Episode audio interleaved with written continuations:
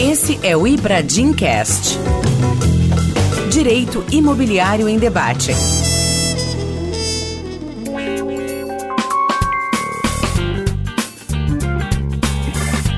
Olá, eu sou Olivar Vitali, eu tenho o prazer de apresentar mais um episódio desse projeto do Ibradim, que é um projeto de sucesso. Antes de mais nada, como eu sempre repito, se você ainda não conhece o Ibradim, Instituto Brasileiro de Direito Imobiliário, saiba que nós somos uma entidade formada com o propósito de estudar, debater e desenvolver o direito imobiliário no Brasil. Hoje, com mais ou menos dois anos e meio de atuação, nós já somos quase 1.800 associados, espalhados em 25 dos 27 estados da federação, contando o Distrito Federal. Temos agora 20 comissões temáticas para cada uma das disciplinas que compõem ou se relacionam com o direito imobiliário. Uma das novas iniciativas é justamente esse Ibradimcast. E hoje eu tenho o prazer e o privilégio de entrevistar aqui o excelentíssimo juiz Dr. João de Oliveira Rodrigues Filhos, que é juiz de direito da primeira vara de falências e recuperações judiciais da capital de São Paulo desde o ano de 2016. O João é mestrando em Direito na PUC e é especialista em Direito Empresarial pela Escola Paulista de Magistratura. É um prazer recebê-lo,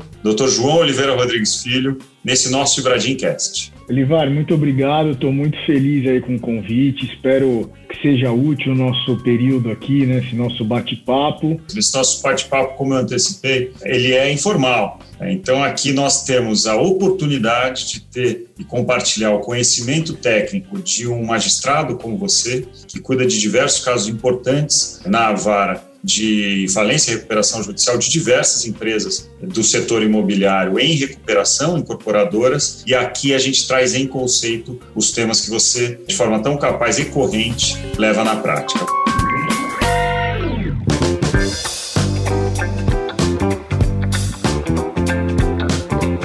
Para começar, uma pergunta que talvez seja a mais importante dela, a gente vai dissolver em diversas outras. É possível o pedido de recuperação judicial de uma incorporação imobiliária com um empreendimento imobiliário em fase de construção? É possível, acontece, a jurisprudência tem admitido e foi como você falou, a gente precisa decompor diversas situações envolvendo a própria atividade empresarial de incorporação imobiliária, né? Eu acompanho bastante, eu tenho até um pouco de contato, privilégio, ter contato com o Dr. Melin Chalub, que eu acho que é um dos maiores doutrinadores a respeito do tema. Quando ele faz uma análise da, da atividade de incorporação imobiliária, ele traça muito bem esses aspectos de complexidade. Então, ou seja, o incorporador ele precisa escolher o terreno, ele precisa comprar, ele precisa fazer o projeto, ele precisa contratar uma construtora, ele precisa levantar o um empreendimento, cuidar das vendas. Então, é uma atividade empresarial, então dessa forma está bem é, é, de acordo ali com o próprio preceito da Lei 11.101,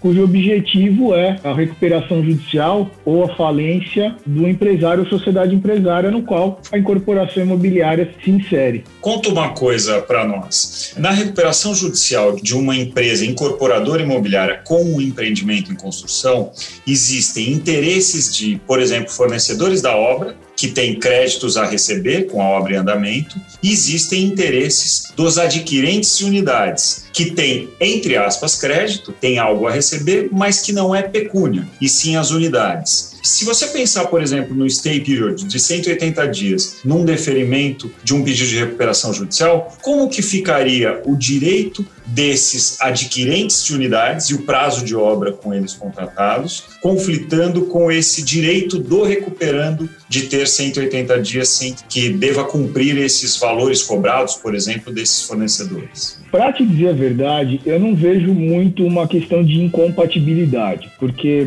é, infelizmente no Brasil nós ainda não temos uma cultura de implementação de procedimentos de reestruturação de atividades. E eu não estou falando só de atividades empresariais. Eu acho que recentemente, embora não seja tema de incorporação imobiliária, mas nós tivemos o ajuizamento de recuperação judicial da Universidade Cândido Mendes, que não é uma atividade empresarial. Então eu acho que assim, hoje em dia a gente tem um sentimento, e quando isso chega no judiciário, chega a consequência, não chega a causa. A causa é justamente a gente não ter instrumentos de reestruturação para atividades que não sejam empresariais, né? como, como esses agentes econômicos e assim por diante. No caso da incorporação imobiliária, eu não vejo propriamente, né, estou falando isso que eu não vejo propriamente incompatibilidade, no seguinte sentido: se eu tenho uma incorporadora que está passando por uma crise econômico-financeira ajuiza o pedido de recuperação judicial, a gente vai presumir que é uma crise econômico-financeira temporária e ela precisa de instrumentos de reestruturação, de soerguimento da atividade, até mesmo para que ela possa concluir com os objetivos dela, com os empreendimentos e assim por diante. A questão dos adquirentes, eu tenho visto entendimento de que o adquirente, na verdade, ele não é um credor da recuperanda, por enquanto ele é um devedor sobretudo quando ele tem ali o contrato de compra e venda no qual ele está fazendo pagamento parcelado para aquisição do imóvel, da unidade, né? Em relação aos fornecedores, é claro que por nós não termos ainda essa cultura de reestruturação aqui no Brasil, é claro que a imagem da incorporadora pode ficar um pouco maculada porque nenhum fornecedor gosta de se relacionar com alguém em recuperação judicial, sobretudo porque aqueles créditos sujeitos vão ser recebidos de acordo com o plano. Mas, assim, eu vejo uma questão de necessidade. Até para o fornecedor eu te explico por quê. Claro que ele quer pegar, ele quer receber o crédito dele, tal como proposto ali no pacto originário. Agora, a partir do momento que a gente trabalha com a ideia, e eu estou pensando num cenário macro, tá? De liquidação de polos econômicos, você acaba diminuindo a possibilidade do fluxo de circulação de riqueza, que na verdade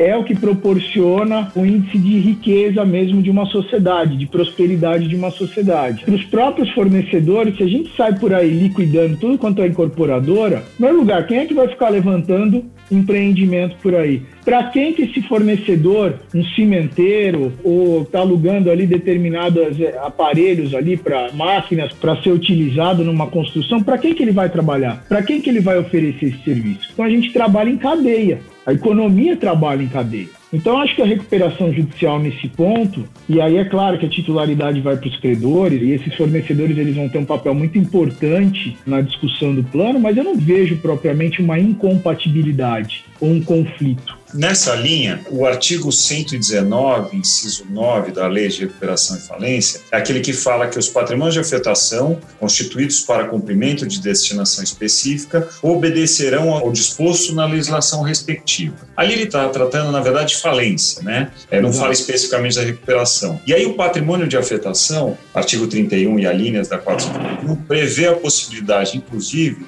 de destituição no incorporador em caso de atraso de obra, inclusive combinado com 43, inciso 6, que já estava na Lei 4591. Se o empreendedor tem aprovação da recuperação em ato contínuo, o stay period, e ele teria até 180 dias para não efetuar os pagamentos daquelas dívidas até então cobradas. Os adquirentes não poderão acredito eu, e estou fazendo uma pergunta enquanto parece que estou afirmando, destituir esse incorporador da incorporação caso a obra pare, ou poderia, dado que é uma legislação específica. Eu digo isso porque o meu entendimento de decisões do Tribunal de Justiça de São Paulo seria no sentido de que, durante a obra, a aprovação ou até o pedido de recuperação judicial, ele não afetaria esse ritmo da construção, sob pena de, inclusive, a obra ficar estancada eventualmente por 180 dias. Faz sentido esse raciocínio? Se você me permitir, vamos dividir uma coisa aqui.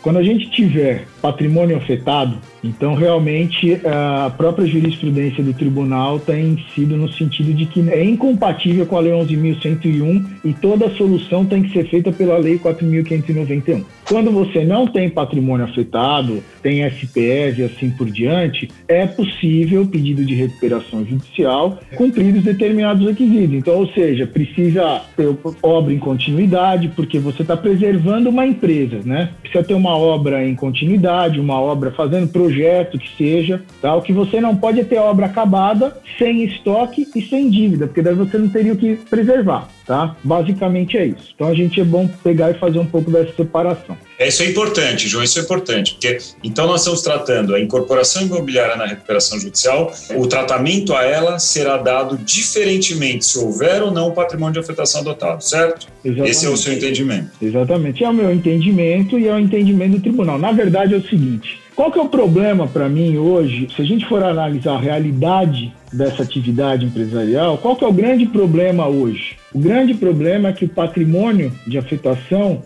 muitas vezes ele não existe. Por que, que ele não existe? Por duas situações. Caixa único, da incorporadora, ela pode ter diversas SPEs, mas vai acabar tendo um caixa único. E o segundo ponto é o método POC de contabilidade, que permite a antecipação de resultado de acordo com as fases da obra, coisa que no exterior não é assim. No exterior, a incorporadora só vai poder ter o retorno financeiro depois que a obra estiver de pé. Então, o que, que acontece? Então, concluiu 10% da obra, sobrou dinheiro, pega esse dinheiro e distribui o lucro. 20%, 30%, 40% e assim por diante. Só que, que é uma, inteligência coisa... da lei. Para quem adota o patrimônio de afetação, além de contas específicas para cada patrimônio de afetação, a retirada de valores da conta corrente do recebimento, a lei é clara, ela só pode se dar, tirando a questão da fração ideal de terreno, após a conclusão da obra. Eu sei, mas o problema é que o método POC que é utilizado contabilmente aqui no Brasil, ele acaba permitindo esse, esse tipo de operação. E aí, quando você vai ver, você não tem patrimônio afetado. Você vai ter muitas vezes o que lá? Um esqueleto. Perfeito. E isso daí é o pior cenário para todo mundo. É ruim para o adquirente, é ruim para a incorporadora, é ruim para os fornecedores e é ruim para o mercado.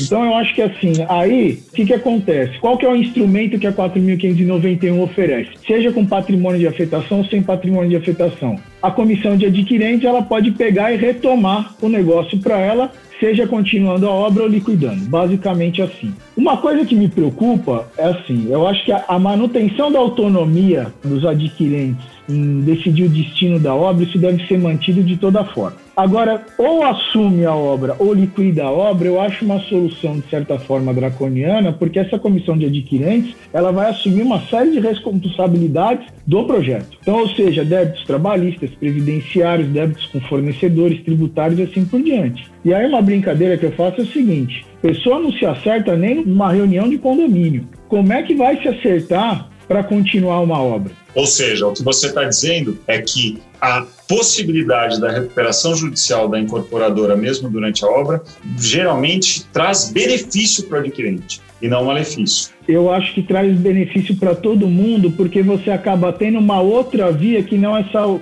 via um pouco mais draconiana. Mas desculpa te interromper, mas no ambiente do patrimônio de afetação, será que não seria necessário para isso uma assembleia com os adquirentes para que eles aprovassem não o plano da recuperação, mas o processamento da recuperação mesmo antes do plano? Foi, na verdade, assim, eu fiquei absolutamente isolado nesse meu posicionamento, mas na recuperação judicial do grupo Tiner, eu autorizei que o patrimônio de afetação pudesse se sujeitar à recuperação judicial, porque não teria outro meio de reestruturação a não ser essa metodologia da 4.591, só que com algumas especificações. Primeiro, sem possibilidade de consolidação substancial. Então, a reestruturação seria do que? Das dívidas do patrimônio afetado. E aí eu enxerguei nisso uma atividade empresarial para quê? Para poder continuar a obra. Segundo ponto, deveria haver uma aprovação prévia da comissão de adquirentes. Ou seja, vocês querem uma recuperação judicial? Não, nós não queremos. Nós queremos a solução da 4.591. Então, ok.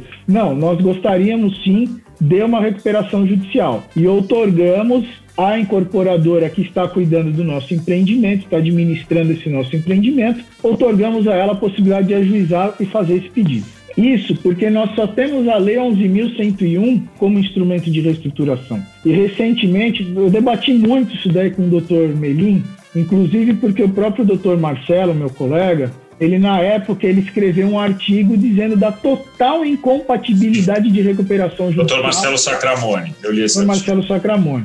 Total incompatibilidade. E eu conversando com o doutor Melim, ele falou: olha, não é que eu estou concordando contigo, tá, doutor João? Mas assim, eu também não estou mais concordando tanto com o doutor Marcelo, porque realmente a gente precisa chegar no meio do caminho. E eu acho que a solução que foi dada por ele é de buscar um instrumento de reestruturação mais palatável na própria 4.591. O próprio projeto de lei que está sendo objeto de discussão hoje no Senado, de alteração da Lei 11.101, eu, eu tive a oportunidade de acompanhar um pouco isso, né? O Daniel está lá trabalhando bastante junto ao deputado Hugo Leal. E o deputado ele tinha uma ideia muito interessante no seguinte sentido, que a 11.101 continuasse efetivamente para empresas, né, empresários sociedades empresárias, e outras atividades que pudessem ter o seu mecanismo de recuperação judicial, entre aspas, mas nas legislações específicas. O que poderia ser implementado também na própria lei de incorporação imobiliária,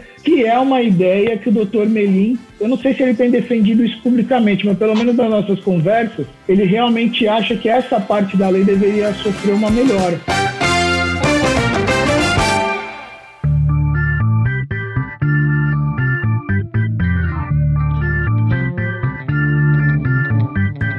debatendo bastante isso também, não só com o Melim, mas com outros profissionais que trabalham com isso, ficou a impressão de que antes de um pedido de recuperação, tal qual se faz qualquer entidade, qualquer empresa, né, qualquer companhia, no caso da incorporação imobiliária, talvez um, um contato direto com os adquirentes para que esse pedido fosse em conjunto, ou se não houver consenso, aí sim, talvez os adquirentes tenham preferência no que rege o artigo 31 e a linhas da 4591, seria algo saudável, porque tem mais coisa envolvida, né? Quando falamos de patrimônio de afetação, lógico que a primeira vista, o que salta aos olhos é o adquirente, mas a lei protege de igual forma o agente financiador. Exato. E esse agente financiador, ele talvez não queira a recuperação judicial e talvez se defenda com base nos alíneas do artigo 31, no sentido de que durante a obra a recuperação judicial deferida não atenderia aos seus interesses. É, o mercado financeiro, né? Ele ainda é muito resistente à ideia da recuperação judicial. Isso tem melhorado bastante. A gente, principalmente as instituições, assim, eu não, eu não quero demonizar ninguém aqui, pelo amor de Deus, tá? Mas assim, as instituições financeiras que públicas ou que possuem capital público, até mesmo por conta de controle de tribunal de contas, esse tipo de situação, são extremamente resistentes a isso. Tem melhorado bastante o ambiente. Eu acho que assim, o próprio caso da PDG é, todas as instituições elas conversaram bastante, sentaram bastante à mesa, dialogaram. Tá? Eu mesmo fiz várias reuniões com os representantes do mercado financeiro das maiores instituições do Brasil, nesse, no, no caso da Odebrecht, porque são credores absolutamente relevantes, né? mas ainda tem uma certa resistência com a questão da recuperação judicial. Tanto que eles querem sempre estar fora através dos contratos de alienação fiduciária. Não sei se é o melhor caminho.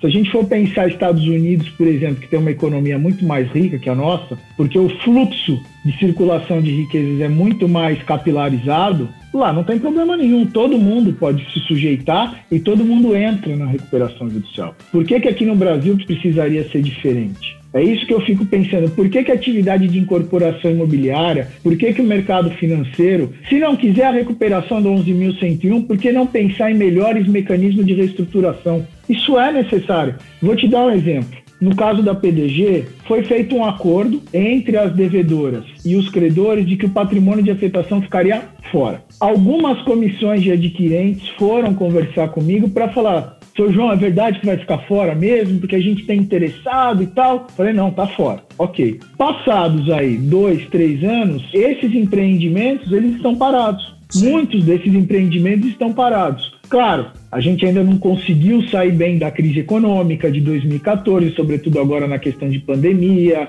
e assim por diante. Mas os instrumentos de reestruturação dessas atividades, ou das atividades em geral, é muito ruim. Será que isso também não decorre, esse receio da recuperação judicial, será que não decorre da estatística de que a grande maioria das empresas que pede recuperação judicial acaba falindo ao invés de se recuperar? Pelo menos é isso tanto que se divulga. Porque a ideia, muitas vezes, que se tem é que o pedido de recuperação nem sempre é para se recuperar, e sim para obstar a constrição de bens ou, ou, a perda até mesmo, a expropriação desses bens pelo devedor. E aí você pensa um empreendimento imobiliário como esse, e aí nós bem sabemos que o patrimônio de afetação nasceu depois do problema da falência da Encol em 1997, em que o juízo da falência lá de Goiânia muito bem separou, segregou cada um dos, dos diversos empreendimentos imobiliários, aliás, nada criando, mas aplicando o mecanismo da 4591 de 64. Será que a questão não é essa, não é esse receio? Será mesmo que não devamos buscar uma alternativa à Lei 11101 para não correr esse risco de conclusão e falência dessas empresas? Qual a sua opinião? Eu acho assim, tá? Em primeiro lugar, eu acho que nas varas especializadas nós vivemos as exceções por conta de uma maior profissionalização não estou querendo desmerecer o trabalho de ninguém, mas o fato é que a especialização de qualquer assunto, ela traz muito mais profissionalização ao lidar com esse assunto do que aquele que faz um pouco de tudo. Isso é um fato da vida. Então nós a exceção. As recuperações judiciais que são ajuizadas, pelo menos as que eu tenho contato lá na primeira vara, não é esse índice de insucesso que acaba sendo a regra geral por conta da falta de especialização, por conta da recuperação não ser muito bem utilizada. Realmente, muitas vezes, o empresário ele passa do ponto para pedir, ele já vai pedir a recuperação judicial numa situação pré-falimentar, né? porque o processo de falência também é muito ruim. Então, o problema ele é super complexo. Agora, eu acho que o que a gente não pode abrir mão, Olivar, é da ideia de termos instrumentos de reestruturação para crises econômicas financeiras temporárias de agentes econômicos. Então, se a atividade de incorporação imobiliária só tem essa solução da comissão de adquirentes, ou a gente assume ou a gente liquida, eu não sei se é a melhor solução. Talvez prever um mecanismo de reestruturação até para que a gente possa tornar determinado empreendimento mais atrativo para o próprio mercado. E nessa linha, João, o, o, magistrado, ele tem essa prerrogativa de, apesar de não previsto expressamente um mecanismo na lei para a atividade da incorporação, por exemplo, convocar, promover uma reunião dos adquirentes daquele empreendimento para questioná-lo do interesse ou não, e aí sim dar sequência à recuperação? Ele tem essa prerrogativa, no seu entender? Eu acho que sim, e vou te falar por quê. A partir do momento que a gente tem o ajuizamento da recuperação judicial, né, então vamos lá, princípio dispositivo, teve o ajuizamento impulso oficial. Se a gente admite transações até em relação a decisões transitadas em julgado, por que, que aqueles adquirentes de repente falam assim, não, a gente quer o regime da recuperação judicial para determinar o empreendimento? Por que não? Hoje, ainda mais com a lei de liberdade econômica que prevê que os pactos eles devem prevalecer, inclusive sobre legislação empresarial, tirando o fato de que não pode violar norma de ordem pública. Mas vamos pensar um pouco mais à frente. Norma de ordem pública, CBC, é norma de ordem pública.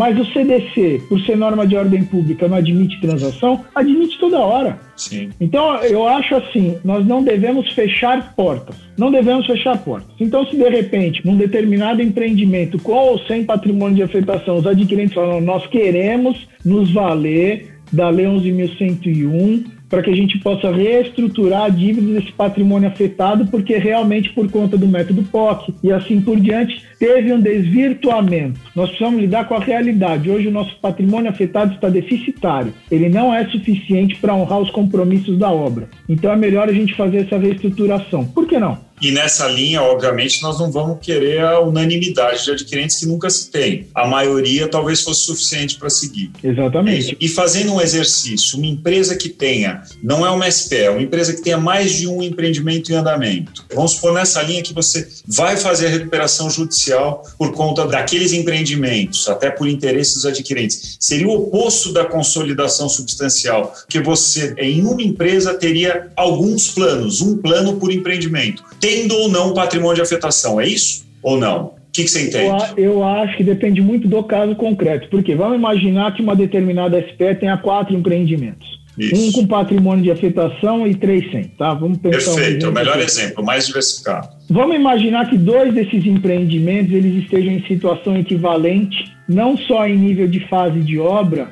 mas por conta de relações comerciais com os mesmos fornecedores e assim por diante. Por que não admitir a reestruturação conjunta desses dois que estão em situação semelhante? Quem que vai dizer isso? É o caso concreto. O ideal é ter como premissa, sim, a separação, para verificar a necessidade de cada empreendimento e as suas particularidades. Mas a partir do momento em que você tem situações absolutamente similares de empreendimentos, por que não, de repente, até por uma questão de economia processual, processar junto esse pedido de reestruturação? Sim, ainda que você tenha contas correntes distintas. Ainda assim, Sim. se houver similaridade nas obrigações. Se for demonstrado, e aí compete sempre ao devedor, demonstrar o que, olha, este meio que eu estou escolhendo de reestruturação é o melhor, por quê? Porque eu vou conseguir é, lidar melhor com os meus fornecedores e assim por diante. Então, o ônus da prova é sempre do devedor. Eu sou muito favorável à ideia de não fecharmos portas, sempre com muito cuidado,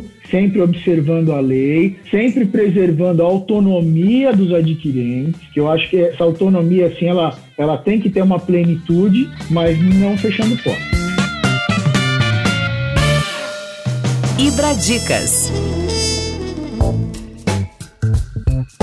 João, excelente. Acho que eu ficaria aqui horas debatendo o tema, porque eu adoro. E quando a gente debate com alguém que gosta tanto também, tem um estudo tão aprofundado e, no seu caso, o aplica né, na prática dioturnamente, fica ainda mais rico. Bom, nós estamos caminhando para o fim, nossos 30 minutos já se encerraram. Eu, para finalizar, nós temos aqui o costume no Ibradimcast de pedir ao nosso entrevistado dicas sobre o tema, é o Ibradicas. Indica material, preferência relacionado direto ou indiretamente a esse tema do episódio. Recuperação judicial e incorporação imobiliária. O que, que você sugere para os nossos ouvintes? Olha, em nível de doutrina é muito difícil. Eu acho que o livro de incorporação imobiliária é, do Melin Chalub é uma, é uma obra absolutamente necessária porque ela é super exauriente sobre essa espécie de atividade, tá? E aí eu acho que é muito mais salutar é olhar a jurisprudência desses casos, do caso do Grupo Viver, do caso da PDG, do caso do Grupo Tiner, que, sim, eu acho que através desses acordos, os acordos, assim, eles são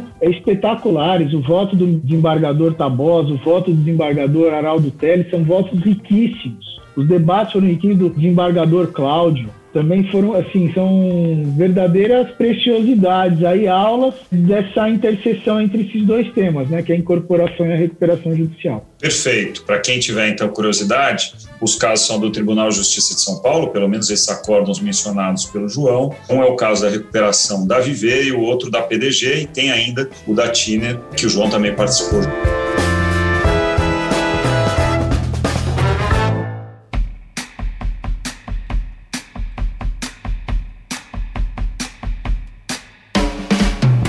Muito obrigado pela sua participação. Foi um prazer tê-lo aqui. O Ibradim, em nome de seus quase 1.800 associados, agradece essa contribuição que você trouxe, essa generosidade de dividir o seu conhecimento conosco. Imagina, eu que agradeço, Olivar. Foi um prazer aqui também, passou super rápido para mim. Estou sempre à disposição aí do Ibradim. Muito bom. Esse é o Ibradim Cast.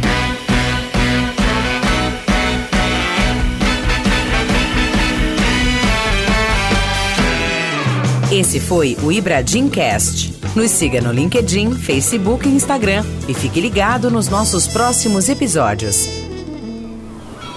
Este podcast foi editado pela Maremoto.